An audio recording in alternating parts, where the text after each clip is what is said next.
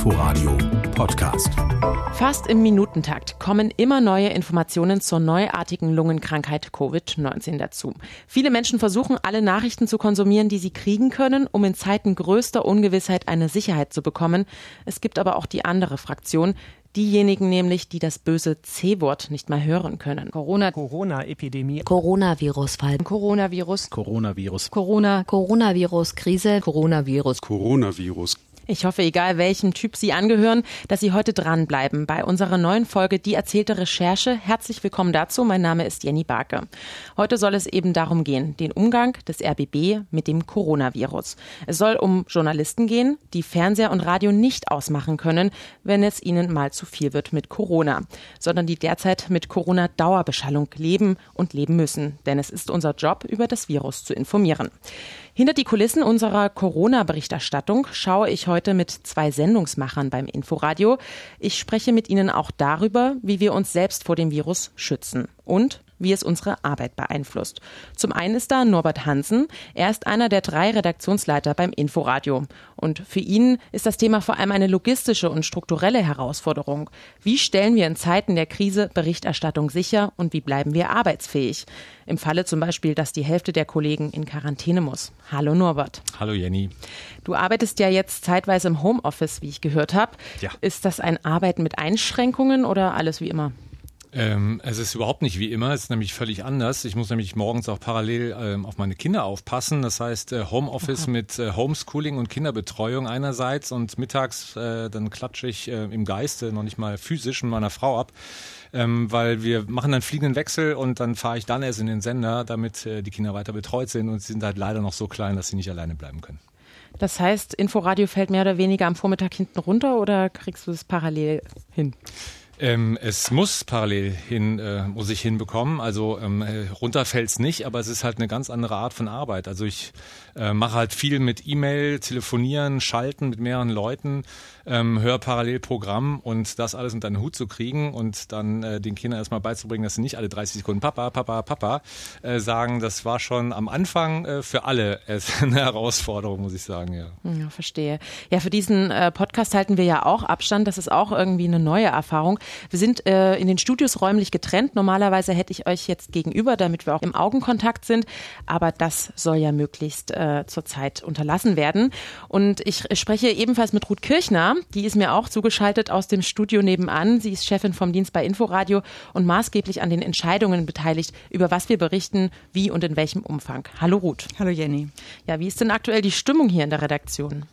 Also wenn man in den Newsroom kommt, dann ist eigentlich ganz erstaunlich, äh, wie ruhig und konzentrierter gearbeitet wird und äh, äh, die, wie, wie konstruktiv und nüchtern auch viele Kollegen und Kolleginnen damit umgehen. Ähm, es ist deutlich leerer im Newsroom, dazu kommen wir sicherlich gleich noch. Mhm. Wir sind weniger Leute. Wir arbeiten ja normalerweise in einem Großraumbüro an so sogenannten Inseln. Da sind mehrere Tische zusammengeschoben. Da sitzen dann drei, vier Leute auf äh, relativ engem Raum zusammen. Das ist im Moment nicht so. Also es sind deutlich weniger Leute, ähm, sowohl in der Redaktion als auch in dem Bereich, von dem aus wir senden. Und äh, ja, das eine ist, wir arbeiten sehr konzentriert, sehr nüchtern. Aber natürlich ist die Stimmung schon sehr angespannt und äh, auch nervös und das merkt man. Es gibt Tage, da schwappt das mal mehr auf, äh, da merkt man das stärker. Es ist äh, allen Kollegen und Kolleginnen die Anstrengung auch anzumerken, die Belastung, äh, die wir alle in diesen Tagen erleben. Denn es ist ja nicht nur so, dass wir als äh, professionelle Nachrichten- und Programmmacher den ganzen Tag mit diesem Thema umgehen und uns damit auseinandersetzen mit den unterschiedlichsten Aspekten und Entwicklungen, sondern natürlich ist auch jeder selber in irgendeiner Form davon betroffen. Norbert hat es ja eben schon gesagt, man hat dann noch zu Hause die Kinder, die man betreuen muss. Ähm, Homeschooling ist eine Herausforderung, finde ich auch. Meine Kinder sind ein bisschen älter ähm, und sollten sich eigentlich selbst organisieren, was mal besser, mal schlechter gelingt. Ähm, man hat mit seinen eigenen Ängsten zu kämpfen, auch manchmal vielleicht auch mit der eigenen Panik oder der eigenen Nervosität. Und jeder geht damit anders um und bringt das natürlich auch so in den Redaktionsalltag mit hinein. Und das ist eine Situation, die für uns alle neu ist und die ähm, uns allen eine ganze Menge abfordert. Ja, das ist ein wichtiger Punkt, wenn ich ja mal direkt was zu sagen kann. Dieses, dieses Umgehen mit dieser, äh, dieser Geschichte, mit dieser Gefahr oder Nicht-Gefahr, da tickt ja auch jeder anders und das ist auch gut so. Ähm, aber das dann irgendwie noch unter einen Hut zu kriegen und zu gucken, dass der Redaktionsfrieden, so nenne ich es mal, halbwegs gewahrt ist, dass wir auch arbeitsfähig bleiben, das ist ist äh, wirklich eine Herausforderung, das muss man wirklich sagen. Also da, ähm, ja, da gibt's auch kein, kein, kein Allheilsrezept äh, in der Beziehung. Da muss man einfach schauen, wie man das irgendwie versucht äh, zu bewerkstelligen. Und ganz vieles ist ja uns da, da für uns auch ganz neu und ganz ungewohnt. Wir sind, also Radio ist ja eine ungeheure Teamanstrengung. Ähm, Absolut, man hört ja. die Leute sozusagen on air, aber dahinter sind ja ganz, ganz viele Kolleginnen und Kollegen, die alle daran mitwirken, die Nachrichten schreiben, die Beiträge machen und bearbeiten, ähm, die Pressekonferenzen verfolgen, die äh, Korrespondentenbeiträge ähm, bearbeiten, die reinkommen aus den unterschiedlichsten Redaktionen. Also ein ganz großer, eine ganz große Teamarbeit, wo viele Absprachen im normalen Alltag sehr schnell laufen, äh, auf Zuruf geradezu, ja, wo man sich zwischen einzelnen Schreibtischen hin und her ähm, ganz schnell verständigen kann. Und vieles davon ist im Moment sehr viel mühsamer. Da Ja. muss man zum Telefonhörer greifen. Da muss man mit einem Kollegen, den man normalerweise, wo man schnell mal rübergehen würde, den ruft man an, um eben diese Kontakte zu minimieren. Viele Leute sind im Homeoffice, ganz eigene Herausforderungen nochmal. Also das ist, sind für uns neue und sehr ungewohnte Arbeitsabläufe und äh, da knirscht es zu Anfangs auch teilweise und manches läuft aber auch, muss ich sagen, erstaunlich gut. Ja. Die, ihr müsst ja täglich auch die ganzen Nachrichten sortieren, das müsst ihr im Normalfall ja auch, aber jetzt haben wir so eine Art Breaking News Dauerzustand. Also wie gesagt, alle paar Minuten kommt eine neue Eilmeldung herein äh, und müsst dann noch das Entscheidende herausfiltern. Das stelle ich mir auch um einiges nochmal stressiger vor, wenn man dann eben noch mit den ganzen privaten Ängsten und ähm, Homeschooling etc. beschäftigt ist. Das stimmt. äh, Wir sind eine Redaktion, in der ja normalerweise sehr viel und auch sehr gerne diskutiert wird. Wir ähm, überlegen uns äh, im, im Normalbetrieb sehr, sehr genau, was wir machen und warum wir etwas machen und wie wir das machen. Und ähm, das ist in den letzten Tagen und Wochen oft so ein bisschen unter den Tisch gefallen, weil natürlich tatsächlich ja die, äh, die Schlagzahl dieser Entwicklung sehr, sehr hoch ist. Ständig kommt was Neues rein. Ähm, das Programm ist viel weniger planbar, als es normalerweise ist. Man denkt sich einen, einen Zugang zu einem Thema aus, einen, in- sucht sich einen Interviewpartner und wir mussten ähm, zu Anfang dieser Corona-Krise, also in den letzten Wochen häufig merken, wir haben was geplant und kaum hatten wir das Interview aufgezeichnet, war es schon gar nicht mehr aktuell. Oder wir mussten das Thema dann doch wieder ganz anders angehen. Das erfordert ungeheure Flexibilität, ähm, sowohl von uns selbst, äh, die wir eigentlich, glaube ich, alle ganz gern so ein bisschen strukturiert arbeiten. Klar, wir sind gewohnt, mit Breaking News-Situationen umzugehen, aber diese diese, da, dieses dauerhafte Breaking News, das ist schon schwierig. Und wie gesagt, äh, da wird ständig umgeplant und es ist weniger berechenbar, was wir machen. Ja, du hast es ja gesagt, die Krise ist das der neue Alltag. Das trifft es im Moment äh, bei uns, glaube ich, ziemlich, äh, ziemlich auf den Punkt. Und äh, das, was du eben auch schon angesprochen hattest, ähm, möchte ich nochmal herausstellen. Also was wirklich eine Herausforderung ist für uns alle, ist, dass wir ähm, ja nicht sagen können, so wir haben jetzt genug von Corona, ähm, ich mache jetzt was anderes, weil das ist ja äh, unser, unser Nachrichtenjob. Das heißt, wir werden wirklich mehr oder weniger rund um die Uhr mit diesem Thema konfrontiert und das dann nochmal äh, zu, zu abstrahieren, zu sagen, so jetzt ist auch mal Stopp, ähm, irgendwie macht das ja schon wirklich viel mit einem, äh, weil man permanent alles liest, alle News und, und das dann nochmal zu trennen und sagen, okay, da muss man auch eine gewisse Distanz zu kriegen, auch zu sich selber, das ist schon echt eine Herausforderung für uns alle eigentlich hier. Ja, und andere Ereignisse der Weltpolitik aus Sport, Kultur, die haben ja völlig an Bedeutung verloren. Also wenn ich da an die rassistischen Anschläge von Hanau denke, die Vorwahlen der Demokraten in den USA, Berlinale Ministerpräsidentenwahl in Thüringen und, und, und. Das kommt mir wie Lichtjahre hervor und stattdessen haben wir mehr und mehr Corona dominant ins Programm geholt. Und das Virus ist eben näher an uns herangerückt. Ich möchte hier mal kurz eine Collage abspielen der Nachrichten der letzten Wochen und ähm, ja, was wir da auch für Veränderungen miterlebt haben. Insgesamt sind nach Angaben der Weltgesundheitsorganisation rund 10.000 Menschen weltweit mit dem neuen Coronavirus infiziert. Allein im nordrhein-westfälischen Kreis Heinsberg wurden gestern 14 neue Infektionsfälle bestätigt. Heute wurden die ersten Infektionen in Österreich und Kroatien registriert. Erstmals wurde gestern Abend in Berlin ein Coronavirus-Fall bestätigt. Die internationale Tourismusbörse in Berlin ist wegen des Coronavirus abgesagt worden. Und jetzt also doch in Berlin werden alle Schulen und Kitas wegen des Coronavirus ab nächster Woche ihren Betrieb einstellen. Spielplätze werden gesperrt und Gottesdienste, Vereinstreffen und Busreisen untersagt. Rund 100.000 Menschen haben sich weltweit mit dem Coronavirus angesteckt. Das normal, um äh, jetzt einfach auch ein bisschen in Erinnerung zu rufen, was da die letzten Wochen passiert ist in Wahnsinn. Dauerberichterstattung, ja, jeden Tag einfach so viel Neues. Und ihr habt es gerade schon gesagt, inzwischen kennen wir wirklich nur noch dieses Thema, berichten in allen Aspekten davon. Vielen ist das aber auch vor allem anfangs sauer aufgestoßen. Da wurde von Panikmache gesprochen und der Hysterie, die uns vorgeworfen wurde. Was sagt ihr zu diesen Vorwürfen?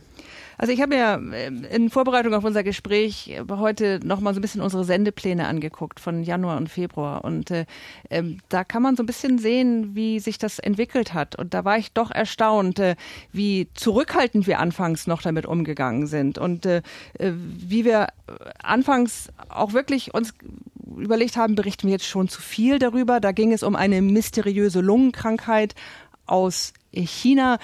Ich selber bin ehemalige China-Korrespondentin, mich hat das sehr interessiert, aber ich habe dann auch manchmal gemerkt, hm, äh, das ist für die anderen doch sehr, sehr weit weg. Und dann hat das erst so ganz langsam ja auch Fahrt aufgenommen. Und äh, ähm, das war, das ist schon interessant anzugucken, wie sich A, unsere eigene Einschätzung geändert hat und natürlich auch die von den Experten. Also nehmen wir mal die Virologen, ja, da haben wir auch Leute im Programm gehabt, noch Ende Januar, ähm, die gesagt haben, Übertragung Mensch zu Mensch, das ist eher unwahrscheinlich oder dass die WHO jetzt keinen internationalen Gesundheitsnotstand ausruft, alles richtig, weil natürlich auch die Experten zu dem Zeitpunkt noch gar nicht so richtig absehen konnten, äh, welche Dynamik das entwickelt. Und da sozusagen an dem Virus gelernt haben und da hat sich die Einschätzung geändert. Und insofern ähm, haben wir jetzt natürlich eine völlig andere Lage. Wir haben etwas, was wir auch noch nie hatten hier in der Bundesrepublik. Ja. Also insofern äh, glaube ich, dieser Vorwurf der Panikmache, den finde ich nicht, also was unsere Arbeit angeht, nicht so ganz gerechtfertigt. Aber natürlich ist es schon so, so wirklich andere Themen gibt es im Moment nicht. Aber das liegt natürlich auch daran, dass ja Sportveranstaltungen abgesagt wurden. Nur die Kulturveranstaltungen gibt es auch nicht mehr. Jedes Land für sich kämpft mit diesem Virus. Es ist sozusagen das alles beherrschende Thema geworden. Meine, wir haben ja auch oft darüber diskutiert. Mir ist gerade nochmal in Erinnerung äh, gekommen, so die ersten, also vor ein paar Wochen, als wir da Redaktionskonferenz hatten, da war ja auch immer äh, eine große Diskussion. Machen wir zu viel? Ist unsere, unsere Tonalität richtig? Ähm, und, und da stand ja auch immer so im Hintergrund, ja, machen wir Panik oder übertreiben wir das Ganze? Und da gab es auch äh, das Lager und das Lager. Also, dass wir da alle einer Meinung waren, ist ja auch nicht der Fall. Also, da haben wir auch sehr, sehr viel drüber diskutiert, ähm, ähm, ob, wie wir das einzuschätzen haben. Und da muss man sich ja auch erstmal so ein Bild machen. Und da orientiert man sich natürlich an der Wissenschaft, ganz klar.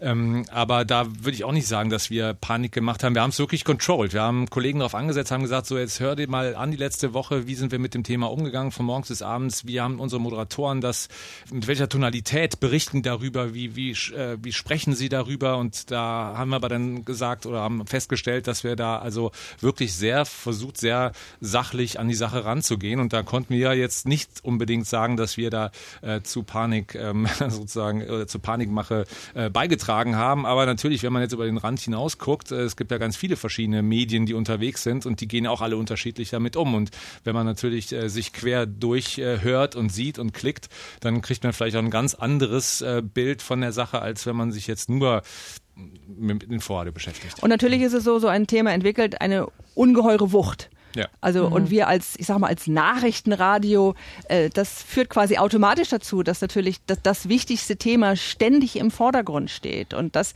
äh, dadurch entsteht natürlich auch dieser Eindruck, dass es eigentlich um nichts anderes mehr geht. Und mhm. äh, ich möchte nochmal diesen, dieses, Stich, diesen, dieses Stichwort Tonalität aufgreifen. Also da sind wir ja auch immer wieder, denken wir auch in der Redaktion darüber nach. Also wie kann man wie kann man etwas bezeichnen?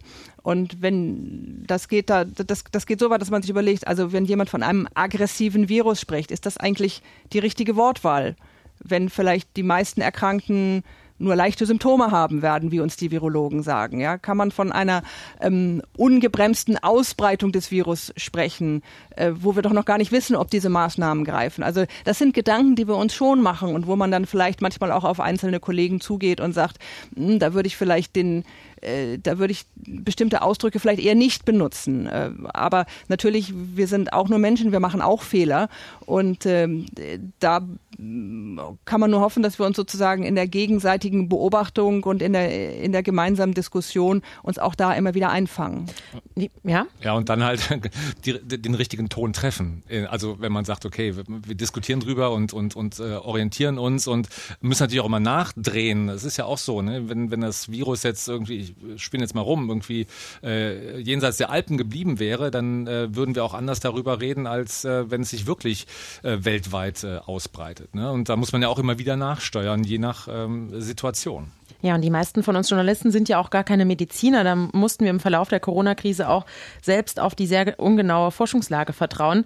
Da hat es eben bei uns auch eine Lernkurve gegeben, ähm, wie das folgende Hörbeispiel zeigt. Generell warnt Gottschalk dann auch vor Panik. Der Anstieg der Corona-Fälle weltweit verlaufe linear, also gleichmäßig und nicht explosionsartig. Das spreche dafür, dass eine Ansteckung nur möglich ist, wenn eine infizierte Person auch Symptome zeige. Wesentlich ansteckender und regelmäßig von zahlreichen Todesfällen begleitet, der Grippevirus. Viele Experten vermuten bisher, dass das neue Coronavirus weniger tödlich ist als SARS und MERS, das vor allem auf der arabischen Halbinsel aufgetreten ist. Ja, auch gefährlicher als die normale Grippe, die ja zurzeit ebenfalls grassiert, denn die prozentuale Sterblichkeit bei Corona ist höher. Es herrscht im Moment viel Unsicherheit rund um das Coronavirus.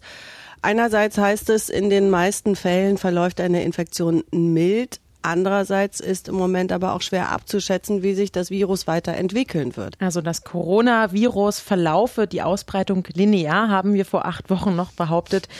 Ja, haben wir da beim Inforadio und im, RBB überhaupt ähm, das Virus am Anfang unterschätzt? Na, ich glaube nicht, dass wir es unterschätzt haben, aber wir wussten eben einfach so wenig darüber, wie eben auch die Virologen selbst, die eben hm. anfangs auch ganz zu ganz anderen Einschätzungen gekommen sind und ähm, die auch selber gesagt haben, also wenn man das heute nochmal nachhört, ähm, man orientiert sich an dem SARS-Virus und äh, äh, leitet davon erst einmal ab, wie sich dieses Virus möglicherweise verhält und wie es sich entwickelt entwickelt und die dann, also diese Virologen, die dann aber eben im, im Laufe der letzten Wochen haben die ihre Einschätzungen eben immer, immer wieder auch korrigiert. Das hat man ja auch äh, verfolgen können und äh, sehen können, wie, wie die Virologen, die Experten, ähm, die Ärzte immer mehr über das Virus lernen und auch über die Krankheit, die ja zu Anfang nicht mal einen Namen hatte. Auch daran müssen wir uns noch mal erinnern. Also zu Anfang wusste man gar nicht, wie man diese mysteriöse Lungenkrankheit eigentlich überhaupt nennen soll. Und dann kam die WHO eben auf diesen Namen Covid-19. Also auch daran sieht man ja schon, das ist was Neues, das ist eine neue Situation. Und äh, da machen die, äh, da, da müssen die Experten lernen und wir als Journalisten müssen da genauso mitlernen. Ja, wir klappen ja da im Prinzip hinterher. Also wenn, wenn die äh, Wissenschaft schon sagt, äh, uns fehlen eigentlich Daten und Studien, um wirklich sagen zu können, wie dieses Virus tickt, weil es einfach vorher noch nicht da war, ähm, da kann man nur sagen oder können die ja nur sagen, okay, mit jeder, mit jedem Todesfall, mit jedem weiteren Infizierten lernen wir dazu und, und können es vielleicht äh, besser einschätzen. Ja, und dem klappen wir dann im Prinzip ja äh, mit oder hinterher. Und wie sollen, sollen Journalisten oder sollen wir das dann schon von vornherein richtig einschätzen können, wenn die Wissenschaft selber schon sagt, wir schwimmen total und eigentlich sind die Daten noch zu gering, um wirklich äh, valide Aussagen treffen zu können. Aber da ist natürlich, da, da kommen wir natürlich aber auch zu so einem Problem, ich glaube, was wir als Journalisten schon manchmal haben, dass wir das nicht so gern eingestehen, wenn wir etwas, wenn wir etwas nicht wissen. Wir ähm, sind ja eigentlich die, die nachfragen, die recherchieren ähm, und die dann diese Erkenntnisse, die wir aus unterschiedlichsten Quellen gewinnen, eben äh, unseren Hörern, unseren Hörerinnen präsentieren. Und, äh, ähm, und unzufrieden sind, wenn es keine klaren Antworten gibt. Und unzufrieden, ganz genau, und unzufrieden sind, wenn es keine klaren Antworten gibt. Und das ist auch für uns eine äh, schwierige Situation. Ne? Also auch mhm. mit dieser, mit dem, mit, mit etwas umzugehen, wo wir gar nicht so richtig wissen. Und äh, wo es eben ganz unterschiedliche Einschätzungen gibt äh, oder zumindest zu Anfang sehr unterschiedliche Einschätzungen gab. Und äh, da Klarheit reinzubringen, das ist wirklich eine Herausforderung. Auf welche Quellen greift ihr da zurück, wenn ihr Klarheit bekommen wollt? Also zunächst einmal ähm, verlassen wir uns, was jetzt die Zahlen angeht, äh, bei den Infektionen verlassen wir uns zunächst auf das Robert Koch Institut, weil äh, als deutsche Bundesbehörde für Infektionskrankheiten sind das schon die offiziellen Zahlen, ähm, die wir dann auch benutzen, wobei wir natürlich auch immer die Quelle Robert Koch Institut nennen. Aber wir benutzen auch andere Zahlen, weil natürlich die Meldung der Infizierten beim Robert Koch Institut, das hinkt manchmal hinterher. Da sind die äh, Landesbehörden, etwa hier in Berlin oder in Brandenburg, mit ihren eigenen regionalen Zahlen teilweise schneller. Ähm, Wir gucken auch mal auf die Zahlen von der Johns Hopkins Universität in äh, äh, Baltimore in Maryland, weil die eben weltweit Zahlen zusammentragen.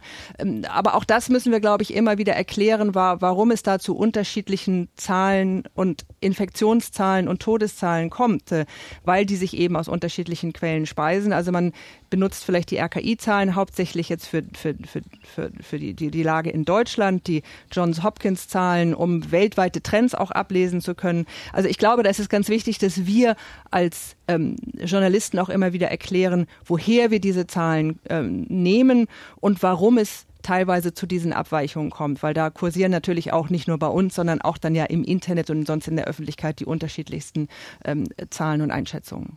Um alle Quellen und Informationen zu bündeln, haben wir auch eine Taskforce gebildet zum Thema Corona.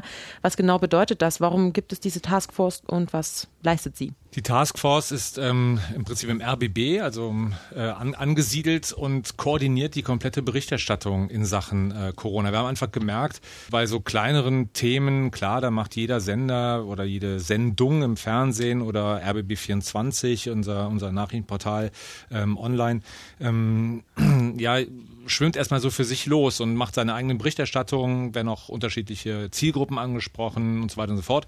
Aber das Thema hat dann so eine Wucht bekommen und ist so groß geworden, dass wir gesagt haben, wir müssen hier ähm, wirklich alle, ähm, äh, alle Kräfte bündeln und das äh, koordinieren, damit nicht äh, Sachen parallel entstehen, wo man sagt, nee, das kann auch äh, einer oder können zwei machen, dafür kann der Dritte sich um etwas anderes kümmern, um einfach äh, die Vielzahl der, der, der Berichterstatter oder der Informationen einfach zu sortieren und äh, über die verschiedensten Ausspielwege, also ähm, online, Radio, Fernsehen, Social Media, ähm, dann, dann auszuspielen hier in Berlin und Brandenburg.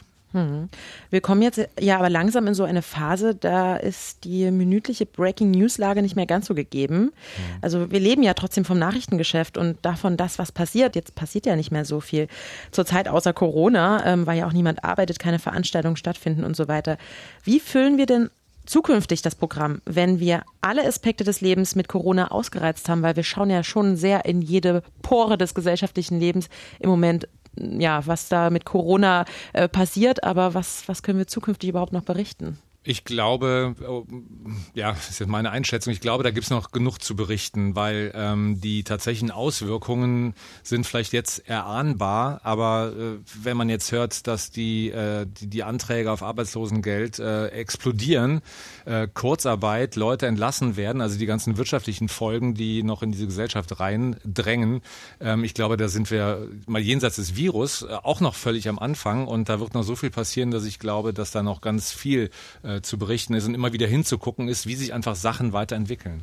Genau, wir haben jetzt im Moment vielleicht eine, eine Tage, wo, wo es nicht mehr minütlich oder stündlich ähm, wirklich einschneidende neue äh, Entwicklungen gibt. Aber äh, wie Norbert schon sagt, zum einen sind es die wirtschaftlichen Folgen dieser Krise, die uns, glaube ich, noch ganz, ganz, ganz lange äh, beschäftigen werden. Dann haben wir jetzt äh, gerade erstmal eine gute Woche vielleicht diese, diese Einschränkungen der Bewegungsfreiheit. Da ist die Frage, wie lange das weitergehen wird. Wir haben weiterhin einen starken Anstieg der Infektionszahlen. Genau das, was die Experten eben auch äh, in den letzten, in den letzten Wochen vorausgesagt haben. Wir haben die Frage, was eigentlich mit den Schulen ist, mit den Schülern. Wir hatten jetzt diese Woche die Frage der Abiturprüfungen oder der, ähm, der MSA-Prüfungen. Also ich glaube, da ist ganz, ganz viel, was auch äh, sich noch immer wieder verändern wird ähm, und womit wir wir uns beschäftigen müssen und was wir uns angucken müssen. Und mal, mal ganz abgesehen vom Ausland, äh, diese, dieser wahnsinnige Anstieg der Infektionszahlen beispielsweise in New York, äh, die Situation in Spanien, in Italien, all das wird uns, glaube ich, noch sehr lange beschäftigen. Besteht vielleicht aber trotzdem noch eine Gefahr, dass wir im Inforadio kein anderes Thema mehr kennen, dass das Publikum vielleicht irgendwann gelangweilt davon auch ist und eben Corona wirklich nicht mehr hören kann? Tja, die Gefahr besteht natürlich immer. Auf der anderen Seite ist dieses Virus ähm, greift und die Folgen davon, es greift so in unser tägliches Leben ein und äh, es betrifft einfach alle. Also ich glaube schon, dass da einfach noch wahnsinnig viel Informationsbedarf ist, weil man auch wissen will, wie geht es weiter, was passiert jetzt und, und wie reagiert Politik und, und wie reagiert äh, Gesellschaft, wie reagieren Familien, die äh, hauptsächlich zu Hause sind. Also die ganzen psychosozialen Aspekte sind da auch noch ähm, äh, mit drin und ich kann mir schwer vorstellen, dass man dann sagt, das interessiert mich jetzt alles nicht, weil ähm, man muss nur aus der Haustür gehen und irgendwie fühlt es sich gerade an wie jeden Tag Sonntag. Ähm, es, es, hat einfach so einen, einen großen, äh, große Auswirkung auf unser Leben. Ähm, ich glaube, dass da das Interesse nach wie vor sehr hoch sein wird. Ich denke, wir als Redaktion, äh, und das äh, diskutieren wir ja auch unter den Kolleginnen und Kollegen, wir gucken schon auch nach anderen Themen. Das ist im Moment oft gar nicht so leicht, ähm, weil eben dieses Coronavirus auch in, auch, im, auch in den anderen Ländern ja wirklich im Moment alles zu dominieren scheint. Äh, wir hatten diese Woche ähm, dann tatsächlich auch mal das eine oder andere, was nichts mit Corona zu tun hat, aber das ist ja auch nicht unbedingt dann erbaulich. Also ich sag mal, äh, fünf Jahre der Germanwings Absturz äh, oder der fünf Jahre Jemenkrieg oder um mal mit was ganz anderem daherzukommen, das Ende der Lindenstraße. Ähm, äh, das, äh, einige werden das auch als schlechte Nachricht empfinden, andere vielleicht auch als gute. Also ja, wir gucken da schon.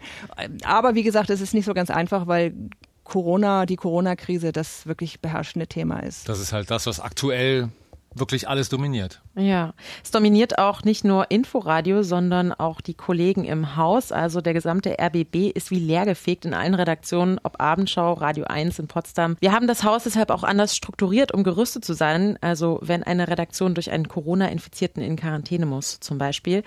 Und ja, welche Bedeutung dem öffentlich-rechtlichen da in Krisenzeiten zukommt, ähm, darauf hat unsere Intendantin Patricia Schlesinger Antworten. Mein Podcast-Kollege Sebastian Schöbel hat mit ihr gesprochen. Patricia Schlesinger, wir sitzen uns in einem sehr großen Raum gegenüber. Sie sprechen in ein Mikrofon, äh, ich spreche in mein Handy, damit wir uns nicht zu nahe kommen. Bizarre Situation im Augenblick, oder?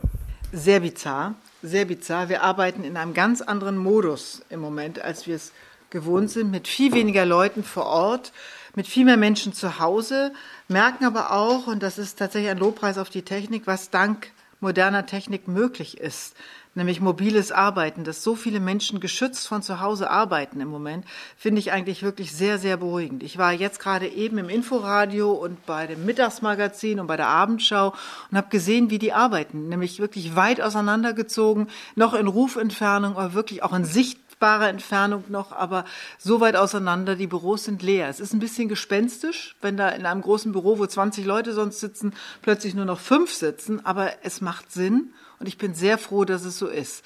Was mir gut gefällt, ist, dass das, was wir im Moment machen, wirklich exzellent ist. Ich finde, was der RBB im Moment leistet an gutem Journalismus, das finde ich überzeugend und macht mich geradezu glücklich, trotz dieser Krise. Und das gilt für tatsächlich fürs Radio, für die Hörfunkwellen. Das gilt auch wirklich online, was ich da sehe, wie gut wir da geworden sind. Und so eine Krise ist dann ja was Besonderes, auch was Herausforderndes. Ich bin damit sehr, sehr, sehr zufrieden, dass es da Bedürfnisse gibt, Informationsbedürfnisse, Zerstreuungsbedürfnisse, Sportbedürfnisse aber auch den, das Bedürfnis nach Zusammenhalt. Wir haben auch einen Gottesdienst gerade ähm, live gezeigt, der ist auch im Stream gewesen. Das ist etwas, wo wir sagen, dafür sind wir dann auch wirklich da, den Zusammenhalt in der Gesellschaft in so schwierigen Zeiten darzustellen, auf allen Ebenen, die, die uns zur Verfügung stehen. Das funktioniert, es klappt eben auch dank tatsächlich der Beiträge, die die Menschen zahlen, damit es einen öffentlich-rechtlichen Rundfunk geben kann und gibt aber auch dank der vielen, vielen guten Mitarbeitenden hier, die zum Teil bis zum Anschlag sich verausgaben, damit dieses Programm so gut zustande kommen kann. Man hört das auch im Gespräch mit den Kolleginnen und Kollegen immer mal wieder, dass sie jetzt eine Situation haben, die sie eigentlich nicht gewohnt sind, nämlich dass sie Lob bekommen. Gerade auch die Online-Kollegen äh, lesen jetzt Kommentare, die sie normalerweise nicht lesen würden, sondern die fallen dann anders aus über den öffentlich-rechtlichen Rundfunk ähm, ich sag mal so, ganz ketzerisch gesprochen, es ist ja eigentlich auch eine Chance für uns, oder? Gerade jetzt, wo über einen höheren Beitrag diskutiert wird, äh, haben jetzt offenbar einige Leute entdeckt, warum sie den und wofür sie den eigentlich zahlen. So war. Ähm, der öffentlich-rechtliche Rundfunk zeigt seinen Wert gerade in der Krise. Und äh, mein Lieblingsbild für den öffentlich-rechtlichen Rundfunk, das kennen Sie, ist der gute Freund, den man immer bei sich hat, den man gerne bei sich hat, den man zu sich holt, wenn man Rat braucht, wenn man unsicher ist aber auch wenn man einfach nur eine gute Zeit haben will. Ähm, dafür sind wir da und zum Glück gibt es dieses System des öffentlich-rechtlichen Rundfunks und der zeigt sich in voller Kraft und Stärke im Moment auch zum Beispiel, was Kulturangebote angeht. Die Kulturangebote, die es so nicht mehr gibt in den Seelen, in den Festseelen, in Theaterseelen, die wir hier in der Stadt haben und auch in Brandenburg haben, wir bringen es zu den Menschen. Wir machen, der RBB macht's, wir, streamen es, wir senden es live im Fernsehen oder auch aufgezeichnet im Hörfunk und Fernsehen. Das ist genau das, wofür wir jetzt im Moment da sind. Und ich bin sehr froh, dass wir das tun können. Jetzt sehen uns ja einige schon tatsächlich als systemrelevant an. Das heißt, wir haben ja tatsächlich auch festgelegte Funktionen dann für den Krisenfall. Ähm, wie schafft man dann den Spagat, auch rein vom journalistischen Handwerk, trotzdem weiter kritisch zu sein. Wir sind ja jetzt keine Klaköre, die, ich sag mal, jeden neuen Vorschlag, jede neue Maßnahme abnicken müssen und beklatschen müssen, sondern wir müssen ja weiter kritisch sein. Und trotzdem, wie Sie schon sagten, müssen wir ja ein bisschen auch Orientierung und Zusammenhalt liefern. Also wie, wie schaffen wir da diesen Spagat? Ja, das ist ein Punkt. Das, und in normalen Zeiten wären wir da wahrscheinlich auch noch mal anders. Da würden wir unter Umständen nicht jede Pressekonferenz und nicht jedes Gespräch speziell immer mit, ähm, ich sag mal, hochgestellten Politikerpersönlichkeiten bestreiten. In diesen Zeiten ist das so. Wir sind Teil des Rückgrats dieser Demokratie, sage ich immer wieder. Und aus dem Grund ist es gerade in Krisenzeiten wichtig, dass wir da Zusammenhalt schaffen. Was nicht heißt, was explizit nicht heißt, dass wir alles so annehmen, wie es oder auch fressen, wie es von den Politikern uns hingelegt wird, sondern der kritische, distanzierte Journalismus ist das Richtige in dem Fall und das passiert auch. Das heißt, die Fragen, die einem Herrn Woltke oder einem Herrn Müller gestellt werden, sind ja deswegen nicht weniger kritisch. Trotzdem gucken wir uns genau an, was tun sie, aber es ist auch wichtig, in diesen Zeiten den gesellschaftlichen Zusammenhalt zu fördern. Das ist eine Gratwanderung, so wie Sie es auch beschreiben, aber anders geht's gar nicht. Ich muss ehrlich von mir sagen, dass ich in der ersten Woche der Corona-Berichterstattung zu denen gehört habe, die gedacht haben, Mensch, machen wir da jetzt nicht ein bisschen zu viel, ständig noch ein Spezial und hier noch eine Sondersendung und da noch ein Interview. Ähm, das mag alles schlimm sein, aber es ist, ist es denn jetzt wirklich so schlimm, dass wir dafür das halbe Programm freiräumen? Inzwischen denke ich da ein bisschen anders drüber. Haben Sie in, wie haben Sie diese ersten Tage und Wochen in der Berichterstattung erlebt? Also hatten Sie auch das Gefühl, dass am Anfang, dass es zu viel war oder wussten Sie sofort, sind ja auch ein bisschen länger schon im Geschäft, das ist eine größere Geschichte, das müssen wir auch größer machen?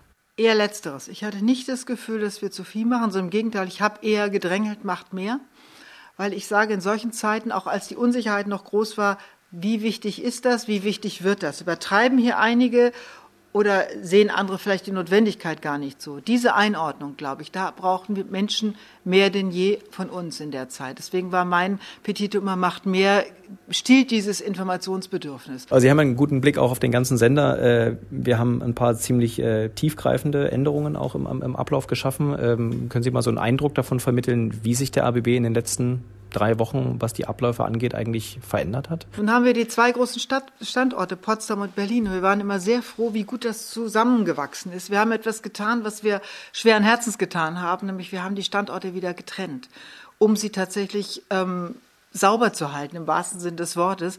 Also das heißt, wenn es in Berlin einschlägt mit einem größeren Corona-Aufkommen tatsächlich, dass Menschen wirklich erkranken, nicht nur positiv getestet sind, sondern auch erkranken, ähm, sodass wir dann vielleicht aus Potsdam senden können und umgekehrt, sodass wir zwei getrennte Standorte haben. Das ist für viele Kolleginnen und Kollegen, besonders für die Freien, echte Umstellung gewesen, denn viele arbeiten in Potsdam und in Berlin. Wir wollen es ja auch so. Das haben wir gemacht. Das ist ein, ein gutes Beispiel. Wir haben die Redaktionen häufig und auch was in der Produktion passiert, in A- und B-Teams eingeteilt. Das heißt, die A-Teams arbeiten hier und die B-Teams sind nicht da. Und am nächsten, in der nächsten Woche ist es wahrscheinlich umgekehrt dann oder auch manchmal tageweise. Das macht Sinn, getrennte Einheiten zu haben, falls irgendwo tatsächlich der Virus zuschlägt, dass wir mit der anderen Einheit noch wirklich arbeits- und damit sendefähig sind. Das sind zum Beispiel getrennte Abläufe. Wir haben ähm, Direktorensitzungen, die wir per Schalte machen. Wir haben jetzt jeden Morgen eine, eine Krisenstabssitzung, die wir meist per Schalte machen, wo drei, vier Leute hier in meinem großen Büro möglichst weit auseinander sitzen und der Rest sitzt zu Hause oder aber im Büro, manchmal hier in Berlin, manchmal in Potsdam. Wir lernen auch gerade, dass die Videoschalten wunderbar funktionieren, dass man tatsächlich manche Beschlüsse, aber das haben wir ja schon immer angenommen, manche Beschlüsse auch schneller herzustellen sind, äh, weil vieles entfällt. Äh, kommen wir schon langsam zum Schluss. Ähm, die Kollegen vom Bayerischen Rundfunk haben erlebt, was passiert, wenn äh, Corona-Fälle tatsächlich in der eigenen Redaktion auch auftreten. Äh, die mussten zwei Radiosender letztlich fast zusammenlegen. Ähm, gibt es Szenarien im RBB oder gibt es Pläne für sowas auch im RBB, wenn, wenn es uns erwischen sollte? Es gibt Pläne, natürlich, aber wir wissen auch nicht, wo es zuschlägt. Und solange es geht, halten wir alles so aufrecht, wie es ist. Ich habe gerade Ihnen die A- und B-Teams geschildert, ähm, mit der Hoffnung, dass wir vielleicht, wenn es irgendwo, Sie haben ein Beispiel genannt, eine Hörfunkwelle ist erwischt, dass man sagt, die, das B-Team kann dann übernehmen oder das A-Team kann dann übernehmen. Wir wollen es, solange es geht, aufrechterhalten, dass wir alles, alles haben was, und anbieten können, was wir bisher auch haben. Wenn das nicht der Fall ist, müssen wir von Tag zu Tag entscheiden. Das hilft ja gar nichts. Wir haben jetzt schon einige Einschränkungen im Programm hinnehmen müssen, sowohl im Hörfunk als auch im Fernsehen, weil wir nicht alle Sendungen aufrechterhalten können. Das hat was mit Ressourcen zu tun, vor allen Dingen mit Mitarbeitenden zu tun, die wir nicht verdoppeln können, sondern die brauchen wir gerade an anderen Stellen. Das hat aber auch was mit Geld zu tun, selbstverständlich. Ja. Und dann abschließend die Frage, Sie sind weiter im Büro. Ähm, Gibt es irgendein Szenario, das Sie sich vorstellen können, wo Sie sagen, okay, jetzt gehe ich wirklich ins Homeoffice? Ich sitze hier, solange es irgend geht, gehört die Kapitänin auf die Brücke, oder? Und zu Hause können Sie ja dann auch noch das, das Ruder rumreißen, wenn was so, ist. So ist es. Und äh, im Augenblick fühlen Sie sich gut. Ich fühle mich gut, fühle mich gut. Ähm, so ein Krisenmodus führt natürlich auch dazu, und das kennen, glaube ich, alle Journalistinnen und Journalisten, das ist bei Intendantinnen und Intendanten nicht anders, zu höchster Konzentration. Hat man alles bedacht? Ist alles richtig? Man will das möglichst richtig und gut machen für alle Mitarbeitenden. Das ist, das ist, glaube ich, das, was einen da am Leben hält. Wir wissen aber auch, das kennen auch Sie wahrscheinlich als Journalist gut, anschließend setzt erstmal Erschöpfung ein. Und dem müssen wir auch Rechnung tragen und auf lange Sicht planen, denn wir wissen auch, die Corona-Krise ist etwas, das ist nicht in 14 Tagen vorbei. Und zur Not könnten Sie auch noch drehen gehen. Zur Not könnte ich noch drehen gehen, aber das habe ich im Moment nicht vor. Ich freue mich, wenn das viele andere tun, dass am Ende tatsächlich viel, tatsächlich viel im Programm sich zeigt von der Intendantin zurück zu uns in die Inforadiostudios. Wir bekommen ja zurzeit sehr viel Hörerpost, Anrufe und so weiter, also viel mehr als vor Corona, ungefähr doppelt so viele Mails. Da melden sich viele, die Ängste haben, die auch Redebedarf haben in Zeiten der sozialen Isolation.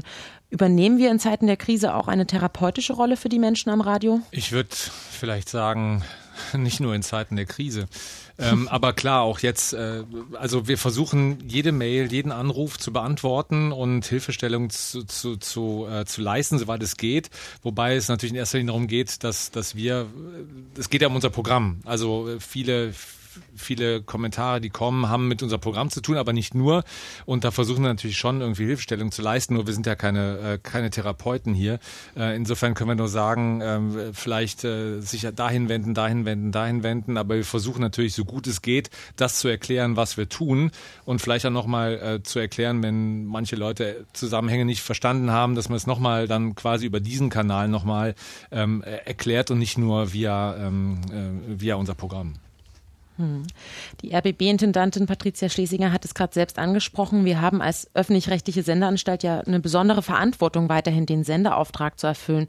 Deswegen möchte ich jetzt im letzten Aspekt noch mit euch darüber sprechen, wie wir den wahren können wenn zum Beispiel jemand von uns an Corona erkrankt? Also ab wann hat Inforadio denn angefangen, sich erstmals Gedanken zu machen über Notfallpläne? Notfallpläne, also jetzt was Corona angeht, ist schon einige Wochen zurück, wobei wir da erstmal sehr zaghaft waren, weil wir natürlich auch nicht so richtig wussten, wie dramatisch wird das Ganze jetzt oder wie stark müssen wir uns jetzt schon vorbereiten. Es gibt sowieso Notfallpläne für normale Szenarien, die liegen eh parat. Ähm, aber das ist jetzt schon eine ganz andere Herausforderung. Also seit einigen Wochen haben wir schon geguckt, okay, ähm, wie gehen wir überhaupt damit um? Da war schnell klar, dass wir entschieden haben, also wenn jetzt keine, keine Notfallpläne dahingehend aus, äh, ausarbeiten, ähm, dass wir sagen, okay, was passiert im Fall A, Fall B, Fall C, Fall D, weil unsere Redaktion ist so groß, ähm, da hätten wir jetzt Wochen mit äh, uns selbst beschäftigen können, um lange Papiere zu schreiben. Wir haben halt versucht, ähm, äh, auf dem Weg die Leute halt zu trennen. Das ist bei Frau Schlesinger eben auch schon äh, angeklungen.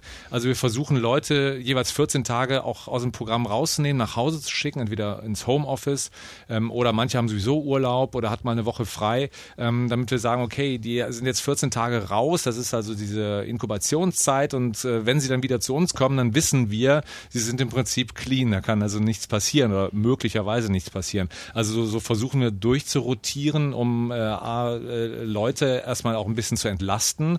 Äh, auch Frau Schlesing hat gesagt, wir fangen gerade erst an, es wird eher ein Marathon als, als ein Kurzsprint.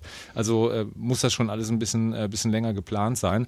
Ähm, und was die Notfallpläne angeht, haben wir gesagt, okay, wir müssen wirklich äh, gucken in dem Fall, wenn wir wissen, okay, in der Kulturredaktion, in der Wirtschaftsredaktion oder wo auch immer taucht ein Fall auf. Was passiert dann? Wo hat der Kollege gearbeitet? Wie viel Kontakt hatte er? Wie viel saßen rum?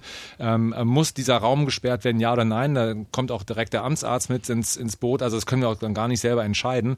Ähm, und wenn denn sowas auftreten sollte, Gott sei Dank, ich klopfe auf Holz, äh, ist das bisher noch nicht passiert. Aber wenn es auf, auftauchen sollte, dann äh, müssen wir wirklich im Einzelfall schauen, wie wir dann darauf reagieren. Hm, was fällt denn schon jetzt unter den veränderten Strukturen? Also viele sind im Homeoffice und so weiter. Was fällt da jetzt schon an Berichterstattung weg? Ähm, längere Formate fallen weg. Wir haben ja sonst zum Beispiel die, äh, die Inforadio-Reporter, die, ähm, die fallen erstmal weg. Ähm, dann auch das Format, was wir gerade machen, erzählte Recherche, wird wahrscheinlich auch erstmal äh, ausgedünnt, nicht mehr oh in dieser hohen Schlagzahl kommen, aber das wissen wir auch noch nicht so genau.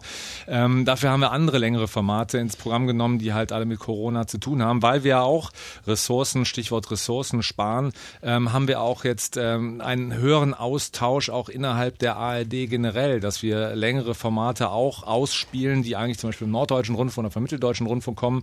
Ähm, also da ist auch ein etwas höherer, ähm, höherer Austausch da.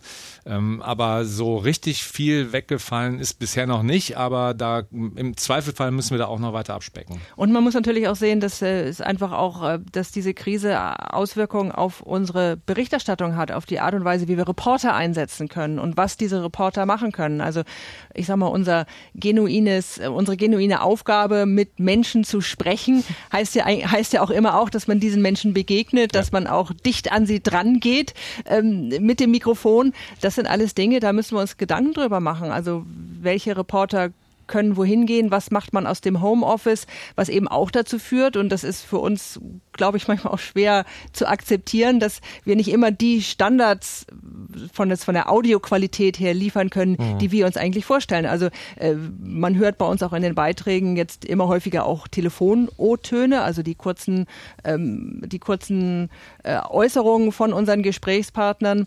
Ähm, das ist etwas, was wir normalerweise eigentlich vermeiden, aber in der mhm. derzeitigen Situation lässt es sich einfach nicht anders machen. Ja, Reporter sollen hören, sehen, schmecken, einschätzen, dabei sein und das ist wirklich im Moment schwierig. Also da muss viel mehr vom Tisch aus dann auch gemacht werden. Ja. Hm. Ja, was ich ganz spannend fand, war ja, dass äh, unser Schwesternsender Radio 1, die haben es ja schon versucht, aus dem Homeoffice zu moderieren. Die haben eine Doppelmoderation, mhm. zum Beispiel am Morgen den schönen Morgen und ein, ein Kollege der beiden ist mit einer Aufnahme-App von zu Hause zugeschaltet. Ich glaube auch für den Fall, dass der andere ausfällt, dass man da eben das Programm noch wart. Wäre das auch eine Möglichkeit für Inforadio? Im Prinzip nein, weil wir keine Doppelmoderation haben. Das geht tatsächlich nur, wenn, äh, wenn zwei Moderatoren sonst im Studio stehen. Wir haben einen Moderator, der auch die Sendung selber fährt.